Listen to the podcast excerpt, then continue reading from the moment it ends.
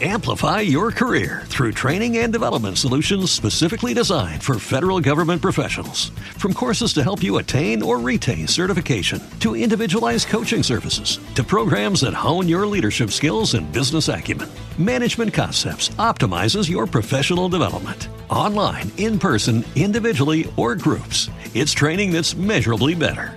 Learn more at managementconcepts.com. That's managementconcepts.com. Este podcast forma parte de Evox Originals. Disfruta de este avance.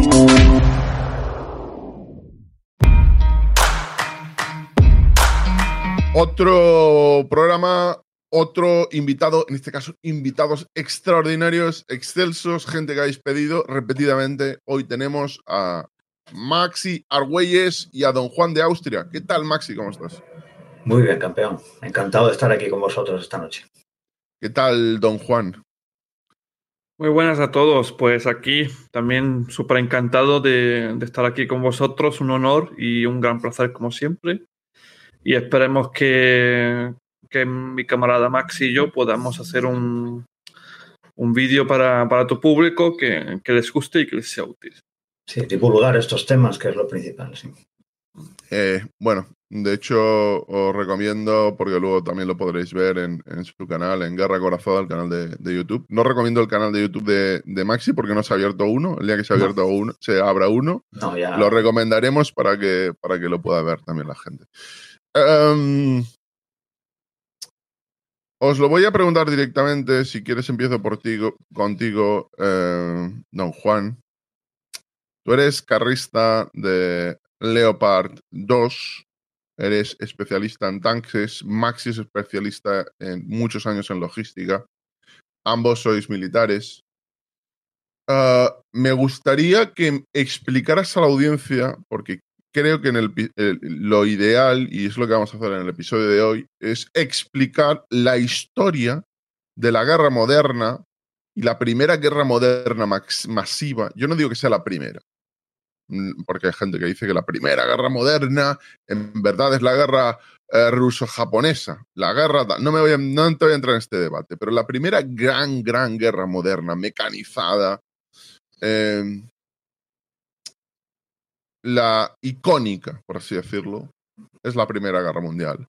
¿Puedes explicarnos cómo eran los tanques, cómo eran los carros de combate, por qué se introducen ¿Qué ocurre en esta primera, en la Gran Guerra, la que se denominaba la Gran Guerra, con los eh, blindados, con la introducción, con el por qué y el cómo? Pues la cuestión era, es bastante um, sencilla. O sea, a lo largo de la, de la, historia militar de la humanidad, um, prácticamente todos los, los, todos los ejércitos competentes que, que, han escrito historias siempre han estado compuestos por, por tres ramas principales, ¿no? O sea, infantería, artillería y caballería. Y eso sigue siendo mmm, vigente aún a día de hoy. Es, es, son los tres pilares fundamentales de cada fuerza de combate. Para la Primera Guerra Mundial, ¿qué había pasado? Que, que el arma de caballería basada en en, en, soldados con, con, rifles y sobre caballo y todas esas cosas, se había quedado prácticamente anticuada. O sea, no tenía mucha, mucha utilidad, sobre todo porque la infantería y la artillería habían mejorado mucho y tenían mucha, mucha potencia de fuego. Y en el caso, en el caso del, del este de Europa, ahí todavía hubo cierta movilidad, ahí todavía se, usaba caballería sobre caballos con bastante éxito, pero con tácticas ya mmm, bastante modernizadas, que luego fueron traspasadas a la Segunda Guerra Mundial por, por varios creadores y estudiosos de, doctrinas y todas esas cosas. Y en, el, en el oeste de Europa mmm, surgió la guerra de trincheras. ¿no? Y entonces había un problema que en esa guerra de trincheras, el arma de caballería mm, ya, por un lado, porque estaba obsoleta, y por otro lado, por las circunstancias de que son de que había mm, del, terreno, la tierra de, nadie, el alambre de espino, la ametralladora, todas esas cosas no, no había ninguna utilidad. Entonces teníamos, uh, solo habían dos armas que, que, luchaban, era la artillería y la infantería, ¿no? Y eso era tremendamente suboptimal. Entonces, claro, había que crear, había que meter movimiento en el campo de batalla. La única forma de meter movimiento en el campo de batalla es a través de la caballería.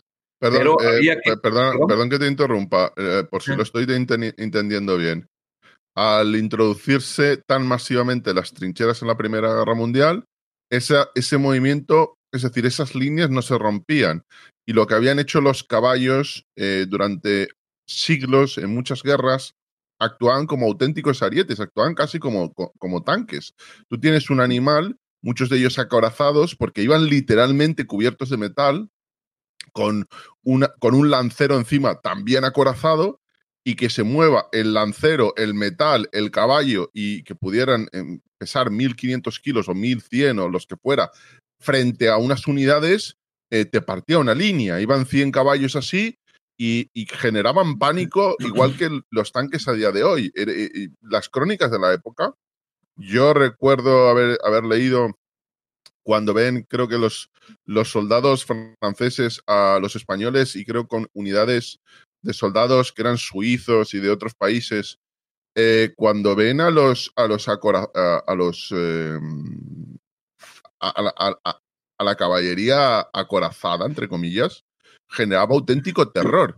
Pero claro, eso en la Primera Guerra Mundial, soldados ahí con una lanza y con los caballos, eso no iba a romper las líneas.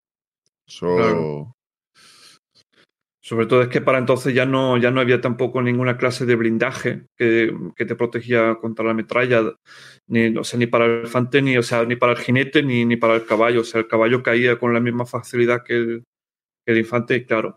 Entonces había un problema mm, que era, había que crear una, una, moderna, una arma de caballería moderna ah, que tenía que ser sobre un vehículo, ¿no? Entonces había que unir pues, los tres factores, la movilidad, el blindaje y la potencia de fuego. El problema que había es que por entonces nadie sabía cómo se supone que tiene que ser ese vehículo, ¿no? Y aquí mm, principalmente hubo, hubo dos, mm, dos filosofías distintas. La primera, la británica, que estaba basada en, prácticamente en crear un acorazado terrestre, ¿no? Por así decirlo. Los landships, sí. Sí, ¿no? el Landship Committee, ¿no? Y habían, allí habían unidos pues, militares que eran especialistas en, tractores, ¿no? Con eh, oficiales de la Marina, ¿no?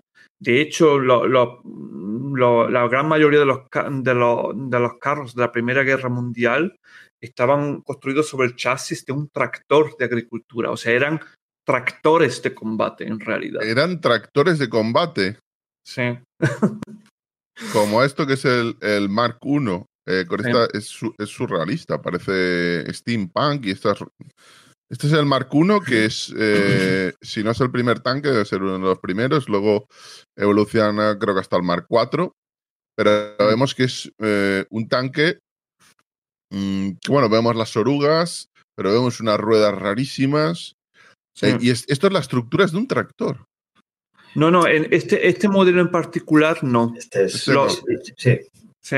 este, este modelo fue específicamente diseñado para, para superar esos obstáculos. Los que estaban basados en, en, el chasis de un tractor eran los carros franceses y el alemán. Los Schneider, sí. la 7V alemán, exactamente.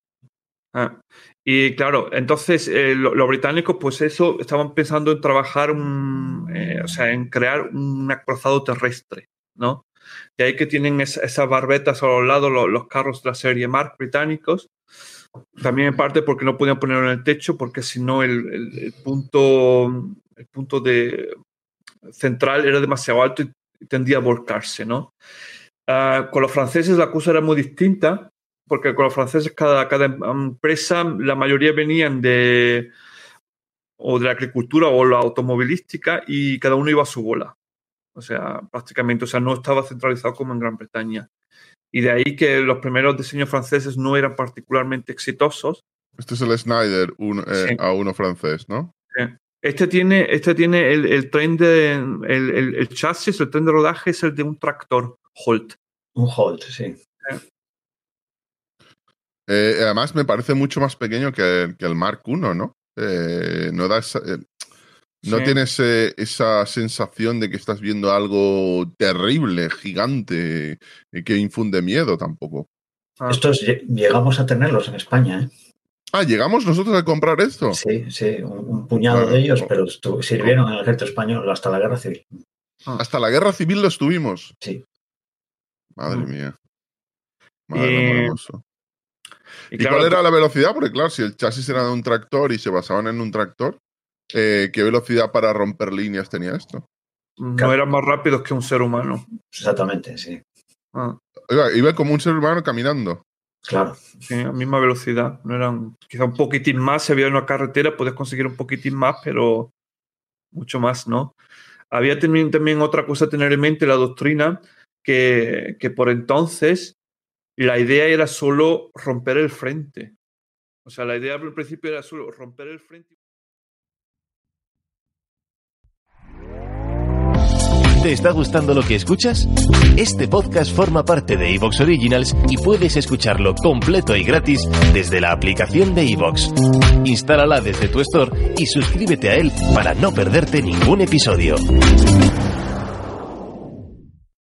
Amplify your career through training and development solutions specifically designed for federal government professionals. From courses to help you attain or retain certification, to individualized coaching services, to programs that hone your leadership skills and business acumen, Management Concepts optimizes your professional development. Online, in person, individually, or groups, it's training that's measurably better. Learn more at managementconcepts.com.